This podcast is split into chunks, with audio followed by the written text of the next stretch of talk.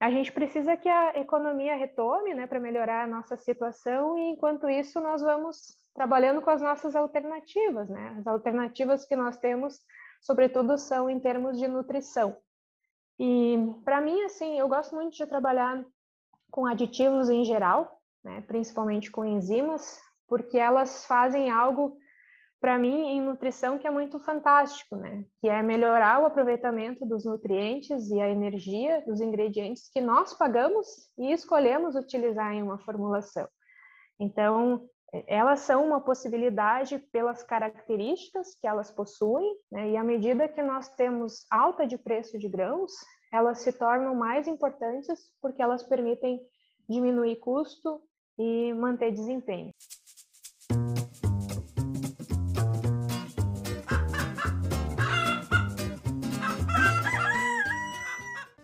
Olá, Belovers! Meu nome é Gabriela Dal Ponte e sejam bem-vindos ao Avicast, o podcast da Academia da Avicultura. Hoje nós vamos conversar sobre um tema que está tirando o sono de muita gente na avicultura e da produção animal como um todo, que é o preço dos grãos e o consequente aumento do custo de produção. Esse momento requer muito jogo de cintura, busca de alternativas e estudo para conseguirmos um bom lote e um bom custo de produção. Por isso, hoje eu vou conversar com a professora Stefanello sobre uma das possíveis alternativas para reduzirmos o custo de produção, o uso das enzimas. Obrigada, professora, por estar aqui conosco, compartilhando um pouco do seu conhecimento. Eu agradeço o convite, Gabriela. E para quem não conhece, né, o pessoal que está nos ouvindo aí em casa ou no trabalho, a professora Catarina é professora adjunta do Departamento de Zootecnia da Universidade Federal de Santa Maria, onde ela também completou a graduação de zootecnia. Após isso, ela foi para a Universidade Estadual do Maringá fazer seu mestrado e seu doutorado e pós-doutorado ela cursou na Universidade Federal do Rio Grande do Sul. Recentemente, também o laboratório da professora Stefanello ganhou o Prêmio Lamas 2021 no último congresso da FACTA, nós tivemos esse ano, na categoria de nutrição. Bom, é, gostaria de agradecer mais uma vez o convite, dizer que esse trabalho de vocês é muito importante, é muito importante que as universidades também estejam próximas desses elos de comunicação. Quero parabenizar vocês pelo projeto, dizer que vocês levam informações de qualidade para as pessoas da área, né, que buscam conhecimentos e, e buscam trocar ideias ou fazem muitas perguntas para vocês e também para as pessoas do setor produtivo também é, buscarem mais informações. Para iniciar a nossa conversa, acho que é interessante a gente tentar comparar o cenário ideal, ou pelo menos o cenário que nós tínhamos como normal, com o cenário atual dos insumos. Afinal, as enzimas já são usadas há décadas na nutrição, visando principalmente melhorar a digestibilidade da dieta e, consequentemente, melhorar o desempenho e diminuir o custo de produção. Professora Catarina, então, entrando aí nessa loucura que está esse, nesse momento, né, para todo mundo, para todos os nutricionistas, você acha que as enzimas nesse momento têm um papel mais importante por causa da alta dos grãos do que normalmente? E se sim ou não, por quê? Com certeza, né?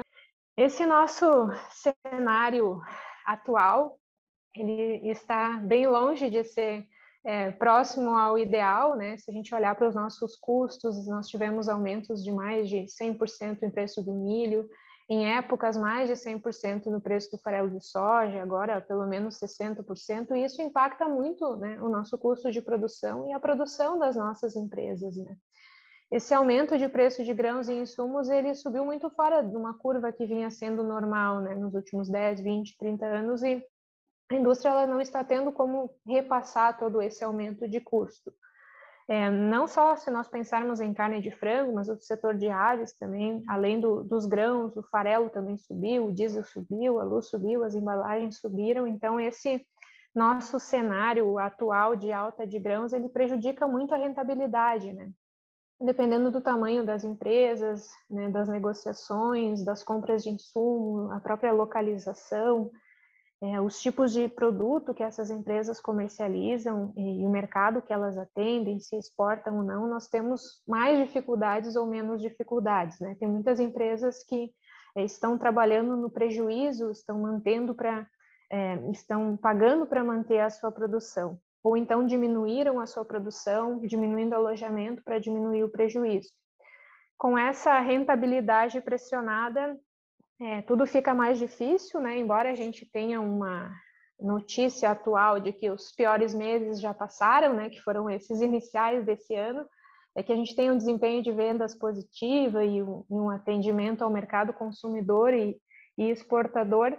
A gente precisa que a economia retome, né? Para melhorar a nossa situação e enquanto isso nós vamos trabalhando com as nossas alternativas, né? As alternativas que nós temos, sobretudo, são em termos de nutrição.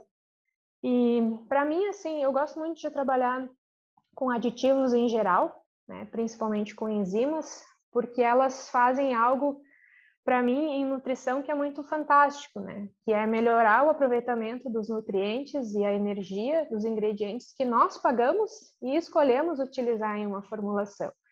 Então, elas são uma possibilidade pelas características que elas possuem, né? e à medida que nós temos alta de preço de grãos, elas se tornam mais importantes porque elas permitem diminuir custo e manter desempenho. Então, sempre que nós é, conseguimos utilizar algo na nossa formulação que melhora o aproveitamento, que melhora a digestibilidade, que forneça uma contribuição em energia, em proteína, aminoácidos, cálcio e fósforo, para proporcionar um melhor desempenho e um maior retorno de investimento, ou então reduzir a excreção de alimentos para o ambiente, para mim isso é fascinante. E complementando assim, o que auxilia muito a nós pensarmos em enzimas é a possibilidade de nós podermos utilizar ingredientes que sejam alternativos né? Mas, na minha opinião, eu acredito que o principal é porque nesse tempo eh, e ao longo dos anos, nós evoluímos muito no nosso conhecimento sobre enzimas ao longo dos anos. Né? Hoje as enzimas elas têm preços mais competitivos, nós temos muito mais tecnologia envolvida na obtenção e seleção dos melhores microorganismos. São enzimas termoestáveis, né? atuam para melhorar pH, atuam no melhor pH, possuem estabilidade, possuem melhor taxa de recuperação, e acho que isso favorece muito é, o melhor retorno econômico na nossa produção. É, o interessante, Gabriela, é que é, no processo de elaboração de enzimas nós temos projetos globais, né? A gente consegue participar disso quando a gente trabalha com pesquisa e se envolve por anos, muitas vezes, e nós podemos utilizar melhor as enzimas eh, de acordo com os nossos ingredientes, de acordo com as variações de composição das dietas, a própria inclusão das enzimas nas fórmulas diminuiu e a atividade enzimática aumentou, tudo para ajudar na formulação. Essas matrizes nutricionais das enzimas também formuladas de acordo com os clientes e de acordo com as rações que os clientes elaboram, se eles é, utilizam mais ingredientes alternativos ou não, é, melhora muito a eficiência da nossa produção, é, torna ela mais sustentável também, que é um conceito importante que nós temos trabalhado recentemente.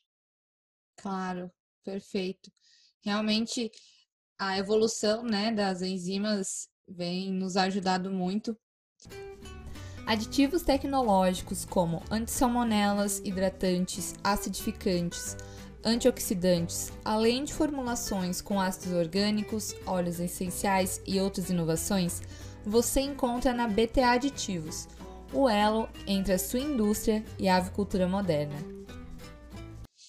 E como você mesmo falou, né, é, sobre ingredientes alternativos, enfim, você vê tanto na sua experiência com pesquisa quanto o que você acompanha no campo que nesse momento a gente deve utilizar uma, uma melhor forma, uma estratégia diferente, talvez, de uso das enzimas do que já estava sendo usado, ou realmente continuamos utilizando as enzimas somente com essa alteração da ração? Ou a gente precisa de uma adaptação? Bom, é, quando nós pensamos em ingredientes alternativos, nós pensamos em ingredientes que sejam mais baratos, né? ou então tenham um preço por tonelada ou por nutriente que compense. Eu acredito que a forma mais é, inteligente de utilizar as enzimas seja de acordo com os substratos né, que estejam presentes nesses ingredientes alternativos e que as empresas ou os produtores vão ter disponibilidade. Então, é muito importante conhecer a composição desses ingredientes alternativos, em que nível de inclusão nós vamos utilizar esses ingredientes, pensando em qual enzima é, vai ter substrato para atuar, porque as enzimas são extremamente específicas aos seus substratos. Né? Utilizar matrizes de enzimas de acordo com esses ingredientes é, é muito importante. Outra é, questão que é importante considerar nesse cenário também de utilização de ingredientes alternativos seria acompanhar as respostas a campo com esses ingredientes alternativos. Né? Em geral, vale a pena utilizar, mas pode precisar de uma suplementação enzimática. É, em situações específicas, de repente, não adianta reduzir o custo, mas perder resultado. Né? Então, na, na minha opinião, é, quando a gente pensa em custo, cada empresa tem é, a sua realidade, né? O produtor, a cooperativa, é, em determinadas empresas ou cooperativas, os custos podem impactar mais ou menos, né? Por isso a gente precisa lembrar que não é um, algo estático, assim, a, a, nossa produção e a realidade de cada, cada uma das empresas. E da mesma forma, em termos de nutrição e os ingredientes, porque as nossas agroindústrias, se a gente pensar nas agroindústrias maiores, elas têm uma demanda muito grande de ingredientes e às vezes é, não se tem oferta de ingredientes alternativos suficientes, né? mesmo é, com o mercado é, importador, ele influencia muito. Então, às vezes, não se tem muito espaço para acabar utilizando ingrediente alternativo pela grande demanda que essas indústrias têm. Ao mesmo tempo, a gente tem as nossas cooperativas, que muitas vezes podem receber ingredientes de produtores com preço melhor, mas com diferente qualidade, né? dependendo da, da abrangência, da localização onde elas se encontram, mas ao mesmo tempo elas crescem bastante. E se a gente pensar nas nossas fábricas de ração também, elas são menores e têm muito mais possibilidade de utilizar ingredientes alternativos porque elas atendem mercados diferentes e porque elas demandam menores quantidades.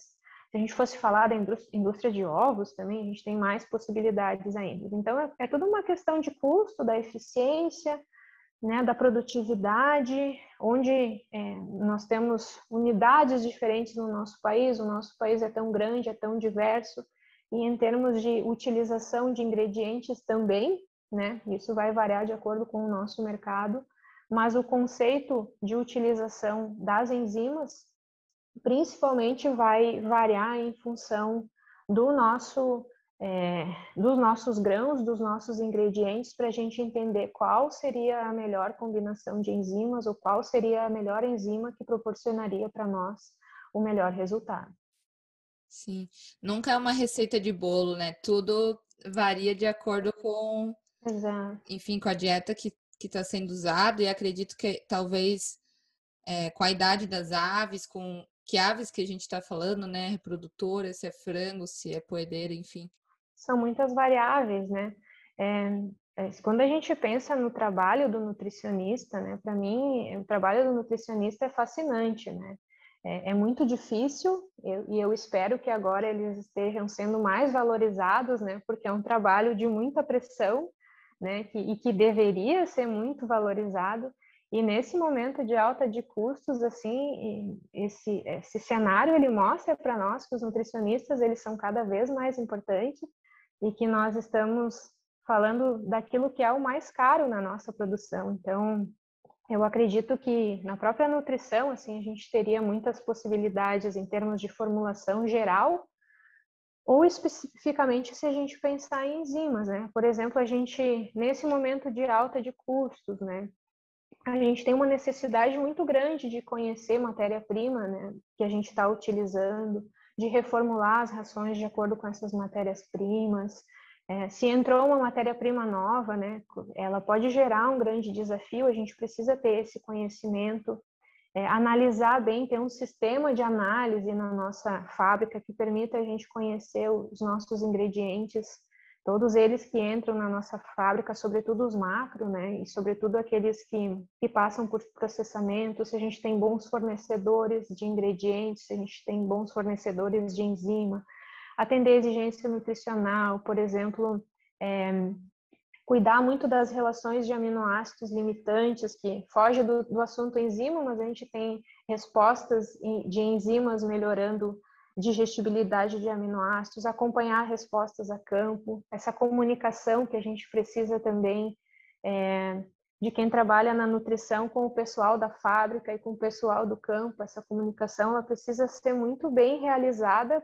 para a gente verificar de fato como que essa formulação está representando um custo, que esse custo está se tornando cada vez maior, pode ser melhorada lá na nossa uh, produção. E especificamente, se nós pensarmos em relação ao uso de enzimas nesses desafios tanto que a gente tem tanto para os nossos nutricionistas, seria justamente isso, escolher as enzimas de acordo com os ingredientes que estão nas, formulações, né? Usar uma matriz de uma enzima de acordo com o substrato, avaliar, por exemplo, o custo-benefício das enzimas em relação àquilo que eu tenho disponibilidade, qual que é a unidade de atividade enzimática desses nossos produtos, qual que é a inclusão, qual que é o preço, né? De repente, um, uma inclusão né, que é menor deixa espaço na fórmula para a gente utilizar algum outro aditivo. Mas, enfim, é, é tudo uma questão de, de objetivo, de, de pressão, né, de custo e, e como que está indo a nossa produção também. Sim, é realmente a pressão nos nutricionistas nesse momento deve ter deixado aí nesse desde o início do ano muita gente sem dormir porque Sim. são muitas variáveis, né? Que realmente a comunicação para saber o que está acontecendo no campo, se também se essa economia na ração tem efeito positivo ou não no campo, né? Porque alguns ingredientes alternativos têm alguns fatores deletérios, digamos assim, alguns fatores antinutricionais, então realmente tudo tem que ser pensado.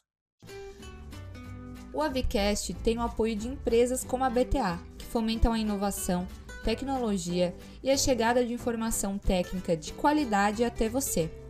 E se você tiver interesse de ver a sua empresa também no Avicast, mande uma mensagem para mim, gabriela@academiadavicultura.com.br. Professora, e também é, aqui, né, nós do Avicast, nós gostamos de ter a participação dos nossos ouvintes, então o nosso podcast também é feito por eles. E muitas vezes a gente abre, né? A gente publica, manda e-mail pedindo perguntas para o público, né? No tópico que a gente vai conversar. E a gente recebeu muitas perguntas sobre esse tema, porque realmente acredito que muita gente está tá preocupado, enfim, e é, está afetado, né, com isso. E a gente também recebeu várias perguntas na parte econômica. Então, vou começar pelas as perguntas do, do público pela parte econômica. E o que nos mandaram foi, primeiro, como avaliar de forma econômica a inclusão das enzimas na dieta? Bom, é uma pergunta muito interessante, né? Acredito que, levando em consideração esse nosso cenário, gera mais preocupação, né? É, eu sempre gosto muito de pensar qual que é o, o, o preço da, da, minha fórmula, né? Que resposta que eu tenho a campo, que resposta que eu tenho no abatedouro, qual que é o custo do quilo do frango no mercado, para onde que esse frango vai, é o frango que vai para o mercado interno, o frango que vai para o mercado externo, como que está essa situação também, qual que é a capacidade dessa formulação de diminuir conversão alimentar, por exemplo, ou quanto que a enzima representa para o custo da nossa fórmula, né? quais os ingredientes, quais as nossas fases, quais os nossos objetivos. Então, com essas informações em geral, sabendo é, qual é o custo da enzima e qual o custo da nossa formulação, e lá no abatedouro a nossa resposta, que, que leva junto consigo a resposta a campo, eu consigo calcular o meu retorno de investimento. E é importante que a gente tenha esses dados e que a gente faça esse acompanhamento. Por isso eu comentei antes da importância da comunicação, né? Não adianta nada eu formular uma ração que a minha fábrica não consegue processar. Não adianta eu escolher uma fórmula extremamente barata se chega lá no campo e ela não traz resultado. Então, o esforço da comunicação entre os segmentos é sempre um ponto chave, né? Pensando em economia, porque as coisas elas não funcionam sozinhas, ainda mais nesse cenário de alto custo. O conhecimento e um ajuste das matrizes das enzimas, ele é importante economicamente, né? A negociação com os diferentes fornecedores, essas diferenças que a gente tem entre os produtos, né? é toda uma é, resposta de de custo, de resultado que a gente tem no campo, do preço que a gente está podendo receber no momento. A gente vive um momento que a gente não consegue repassar esse aumento de custo extremamente alto que a gente tem para o nosso consumidor. Né? De repente, as empresas elas podem ter benefícios, por exemplo, que as enzimas também atuam na redução da emissão é, de nitrogênio, de fósforo, de nutrientes para atingir metas de sustentabilidade nos mercados e que isso pode ser importante a médio e longo prazo. Então, é, realmente avaliar as nossas respostas, o nosso custo da formulação e o que benefício que a gente pode ter com a utilização de algum tipo de enzima que geralmente elas entram na nossa formulação para diminuir o custo. Sim, perfeito. Outra pergunta sobre também essa parte de custo é a supervalorização das enzimas em busca do custo mínimo até onde se pode chegar e em que momento que isso se torna mais empírico do que realmente com dados? Bom, de fato, com a grande preocupação que a gente tem em custos, né, pode existir uma tendência de supervalorizar a matriz das enzimas, né, ou então de nós pensarmos que nós temos que usar várias enzimas, porque à medida que a gente utiliza mais enzimas e com matriz, o nosso custo diminui. Essa tendência ela pode existir, não só de supervalorizar uma matriz a ponto de que talvez ela não consiga entregar, o mesmo quem está comercializando diz que ela não tem condições de entregar aquela resposta, ou então de tentar utilizar várias enzimas para tentar obter uma resposta maior. Por que, que pode ser perigoso, digamos assim, pensar assim, porque se eu só pensar no custo e não pensar na digestão, não pensar na, na fisiologia, no desempenho, né, é, né, só pensar nessa redução de custo e não pensar, isso pode não representar economia, né? Essas respostas que a gente observa é, utilizando enzimas exógenas na digestibilidade, na energia metabolizável, na redução de excreção de nutrientes e, e no melhor desempenho, elas não são respostas lineares, né?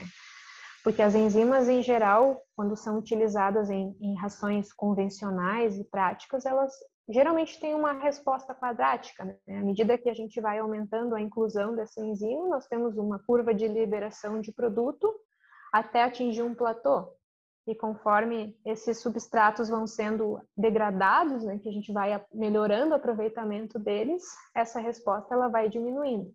Então, não significa que se eu utilizar todas as enzimas possíveis que eu tiver, mesmo que me diminua o custo, eu tenha um melhor resultado. E nem é, se eu exceder a capacidade indicada de resposta esperada com a utilização de uma enzima, né, supervalorizando ela, que eu vou ter a manutenção do desempenho, porque às vezes isso pode ser fora do recomendado, embora diminua o custo, e por isso eu acredito que seja importante de fato a gente avaliar as respostas, né? Porque elas não são estáticas em avicultura e nem na produção animal, e elas variam, né? Com as dietas, com os manejos, né? com as condições ambientais que a gente tem na nossa produção. Sim. E, bem, você falou sobre essa adição de enzimas e um, não como um blend, mas, por exemplo, várias enzimas, né? Você somar toda essa toda essa matriz e achar que tudo aquilo vai vai funcionar, né? Todas essas enzimas que a gente vai adicionando que atuam em diferentes substratos. Você acredita que tem alguma fórmula melhor para a gente ligar, lidar com essa adição de múltiplas enzimas?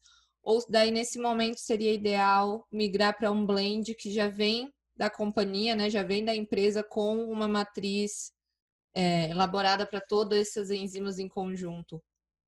Eu realmente, Gabriela, acredito que depende muito da realidade de cada um. Né? Cada um tem uma realidade de um histórico, né? Algo que funciona melhor. diferentes custos, né, e diferentes é, ingredientes sendo utilizados. Eu já trabalhei bastante com carboidrases que compõem principalmente os blends, né, e, e já observei respostas muito interessantes para as nossas realidades de rações aqui no Brasil. Então depende muito da formulação, né, depende muito dos preços das matérias-primas, dos preços das enzimas disponíveis, se é uma dieta vegetal, né, uma, ou uma dieta que tem produto de origem animal, né, se os níveis que nós estamos trabalhando, os preços, né, se a gente considerar um preço de fosfato, também pode é, trazer para nós uma resposta diferente é, a campo. Então, a minha observação mais comum é que quando eu tenho dietas ricas em amido, em fontes proteicas vegetais, ou ingredientes alternativos, se eu uso um complexo enzimático é, com uma dose normal de fitase nele, as carboidrases e uma protease, isso geralmente é suficiente para ter um, uma resposta econômica e produtiva bem interessante. Porque eles vão atuar nos, nas diferentes frações, né, que podem ser aproveitadas nessa minha formulação e também é, auxiliar no custo. Então, eu posso trabalhar com a inclusão de, desse blend e aí nesse blend eu é, escolher as enzimas que seriam as mais ideais para minha realidade. Não, muito bom, professora. Realmente, é, mais uma vez, né, não tem uma, uma receita de bolo, mas a gente tem que sempre avaliar como que está a nossa ração, nossos ingredientes. Você conhece a Academia da Avicultura? Nós somos a primeira escola online de avicultura do Brasil. E a nossa missão é levar ciência avícola para o campo, ensinando pessoas de forma acessível e flexível. Por isso, nossos cursos online são assíncronos, ou seja, você vai poder adaptar os cursos na sua rotina, e não o contrário. E todos possuem certificação. Dê uma olhadinha no nosso site, nós temos cursos nas diversas áreas da avicultura e todos ministrados por profissionais experientes e qualificados. Dentro do nosso portfólio, nós temos curso de doença de gumboro, sanidade, coccidiose, incubação, nutrição e imunidade, Programa Nacional de Sanidade Avícola e muito mais. Então entre no nosso site www.academiadaavicultura.com.br. Bem, você falou até um pouco sobre fosfato também, enfim, e a gente recebeu várias perguntas sobre fitase. primeira delas foi é, em relação ao conceito de super, superdosagem de fitase nas dietas. É, como que a gente pode aplicar esse conceito nesse momento? Digamos que é a hora da gente realmente utilizar esse conceito novo, né, que eu acho que saiu mais recentemente sobre essa enzima que é tão usada. Bom, é, talvez para a gente antes da gente falar de, de superdose, talvez a gente tenha que relembrar um pouquinho a importância que a fitase tem e por que, que a gente pensa tanto nela quando a gente fala em, em diminuição de custos. Né? A fitase ela tem uma grande participação na nutrição de animais não ruminantes e, e praticamente todas as formulações das nossas rações hoje em dia já têm fitase. Né? Os preços das fitases eles se tornaram mais competitivos também ao longo dos anos. E basicamente as fitases elas têm uma função de catalisar a liberação de fósforo, né? quebrando a molécula de fitato e melhorando a absorção de fósforo e também de outros elementos que podem estar ligados né, a essa molécula. Né? A gente vai falar de fitase, a gente precisa falar de ácido fítico, de fitato, importância do fósforo, enfim. Então, em uma formulação de ração para aves, né, o, o que representa o nosso maior custo é energia, né, depois a proteína, e em terceiro lugar, né, a proteína, os aminoácidos, e em terceiro lugar o fósforo. Né. Em dietas vegetais, a gente sabe que o ácido fítico ele é a forma é, em que o fósforo é armazenado nas plantas e a maior parte dele está de, indisponível né, para o aproveitamento e absorção dos monogástricos. Por isso que a gente pensa tanto é, em como que a gente pode melhorar as nossas dietas vegetais, que é a nossa situação em que a gente é, muitas vezes utiliza mais as enzimas.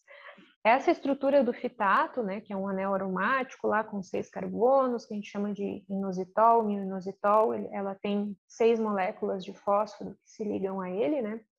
E já que a gente fala de custo e como que as enzimas podem reduzir custos, à medida que a gente tem os ingredientes vegetais ficando mais caros, e as nossas fontes de fósforo também, e os nossos animais têm baixa capacidade de digerir esse ácido fítico e aproveitar esse fósforo, se a gente tem a possibilidade de utilizar a enzima, a gente pode obter um benefício não só na redução de custo, porque elas geralmente possuem é, matrizes de cálcio e de fósforo, pelo menos, né?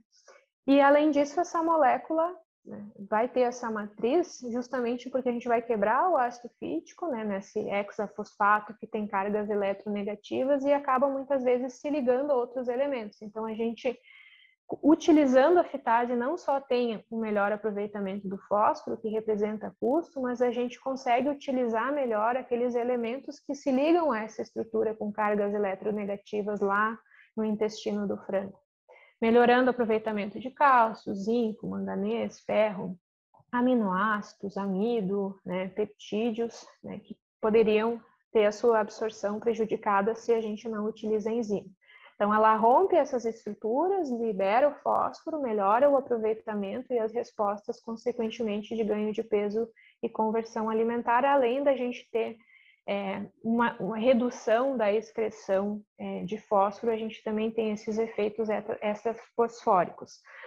No conceito de superdosagem, a gente fala que a gente pode ter benefícios a mais por essa rápida degradação do fitato. A gente evitaria é, que essa molécula reagiria através das suas cargas eletronegativas com outros elementos, então a gente teria esse efeito é, extrafosfórico intensificado. É, Para mim, o melhor conceito de superdose é quando nós dizemos que a gente utiliza lá 2,5, três vezes a mais do que uma dose regular de uma é, enzima recomendada, né, em números de, de atividade enzimática de cada uma das enzimas. E a gente geralmente é, faz isso porque a gente espera um benefício rápido né, dessa degradação do inositol, é, evitar a formação desses complexos no trato gastrointestinal que diminuiriam a absorção de outros nutrientes. E, só que se isso não vier acompanhado de uma valorização da matriz e somente diminuir o custo da formulação, talvez a gente não tenha uma resposta de desempenho. Então, a grande questão da superdosagem é como que fica a matriz dessa enzima a partir do momento que eu estou utilizando mais unidades de atividade enzimática na minha ração e que, consequentemente, eu posso estar tá aumentando a quantidade da fitase que eu estou incluindo na minha ração. Então, se o custo diminuir e eu manter, manter o desempenho, é um cenário bom.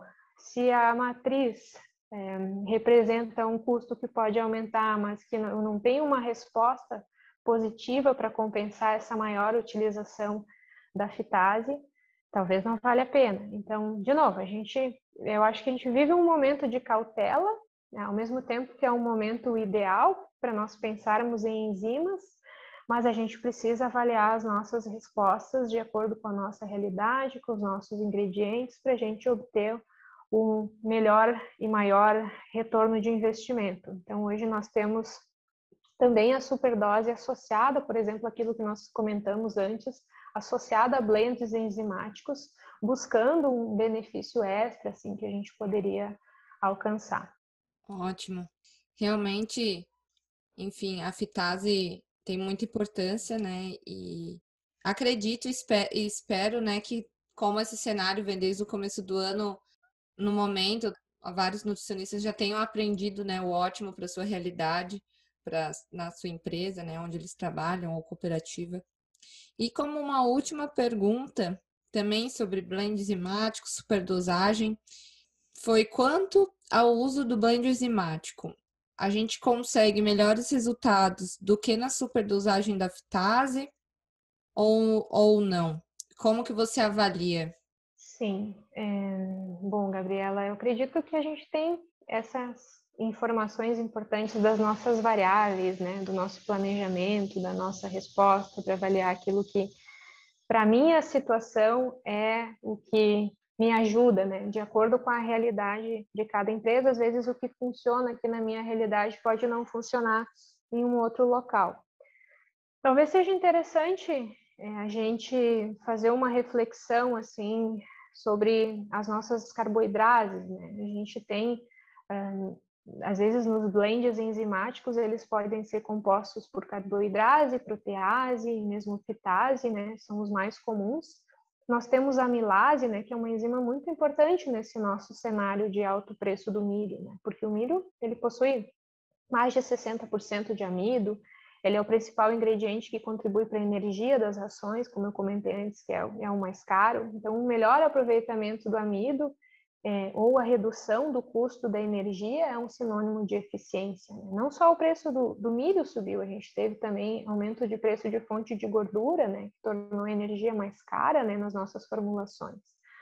E nós temos tido cada vez mais conhecimentos, e isso se encaixa muito para as amilases e para as tilanases, beta-glucanases, e a gente conhece mais o efeito dessas enzimas, que muitas vezes vão estar nos nossos complexos enzimáticos, de acordo com as texturas, tipo de milho, né, de acordo com a safra, variação de qualidade que a gente tem, o próprio processamento de rações. E essa, essa nosso maior conhecimento, ele nos ajuda, né, a gente a ser mais eficiente e ajuda a reduzir custo também. Então, por mais que o amido tenha uma alta digestibilidade e aproveitamento, o processo ele não é completo, né?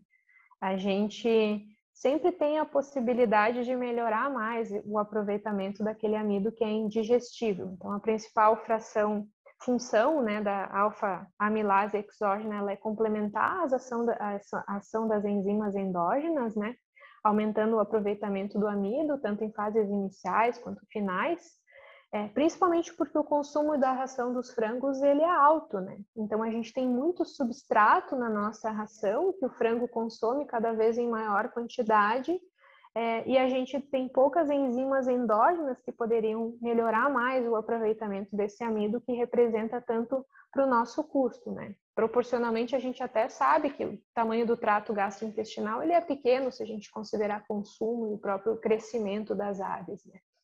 Mas a campo, talvez a gente até veja mais a utilização de outras carboidrases, né, que eu diria até que, que são mais importantes, como xilanase, glucanase, celulares, por exemplo. Né, elas são importantes porque em rações vegetais, devido à presença dos, dos carboidratos estruturais né, em parede celular, principalmente os polissacarídeos não amídicos, eles podem interferir na nutrição, na digestão e absorção dos nutrientes. Então, o nosso Embora o nosso olhar sobre a fibra esteja mudando, né? Recentemente a gente já vai começar a falar de um jeito diferente sobre a, sobre a fibra, né? Mas é evidente que a importância das carboidrases em, em dietas vegetais é extremamente importante porque a principal função dela é permitir que a gente tenha acesso àquilo que está preso dentro dessa matriz da parede celular. Então, amido, proteína, gordura, eles geralmente estão dentro dessa matriz da parede celular que é insolúvel né, e que formam uma barreira de proteção para as enzimas endógenas. Isso faz com que a gente não consiga aproveitar esses nutrientes em dietas é, ricas em fibras, por exemplo. Então, o objetivo da gente utilizar essas carboidrases, né, geralmente é romper essa barreira de arabinoxilanos e beta-glucanos permitir que as enzimas endógenas ou mesmo as exógenas melhorem a utilização dos nutrientes e da energia, e assim nós temos respostas positivas de acordo com a nossa realidade do Brasil. É, e por isso que nós temos matrizes de produtos enzimáticos, né, no nosso caso os blends, né, os complexos, que são tão arrojados muitas vezes, né, e contribuem tanto para diminuir o preço da ração. Eu posso utilizar enzimas monocomponentes ou então eu posso uh, utilizar os blends. E fora isso, se a gente pensar em conceito de utilização de blend, muitas vezes a gente pensa também em diminuir viscosidade de digesta, em melhorar equilíbrio de microbioma, né? em ter uma menor fermentação no trato intestinal que evite aquele aumento de pH. A gente fala muito em enzimas também, em redução de perda endógena, né? principalmente de aminoácidos pelas escamações do epitélio, tudo isso pensando em como que a gente melhora o aproveitamento dos carboidratos e a gente também pensa muito em reduzir custo. E por fim, eu falaria sobre as proteases que podem estar nesse blend é, enzimático. talvez seja a enzima mais importante no nosso cenário de alto preço de grãos e, e proteínas, então elas estão cada vez mais valorizadas, né?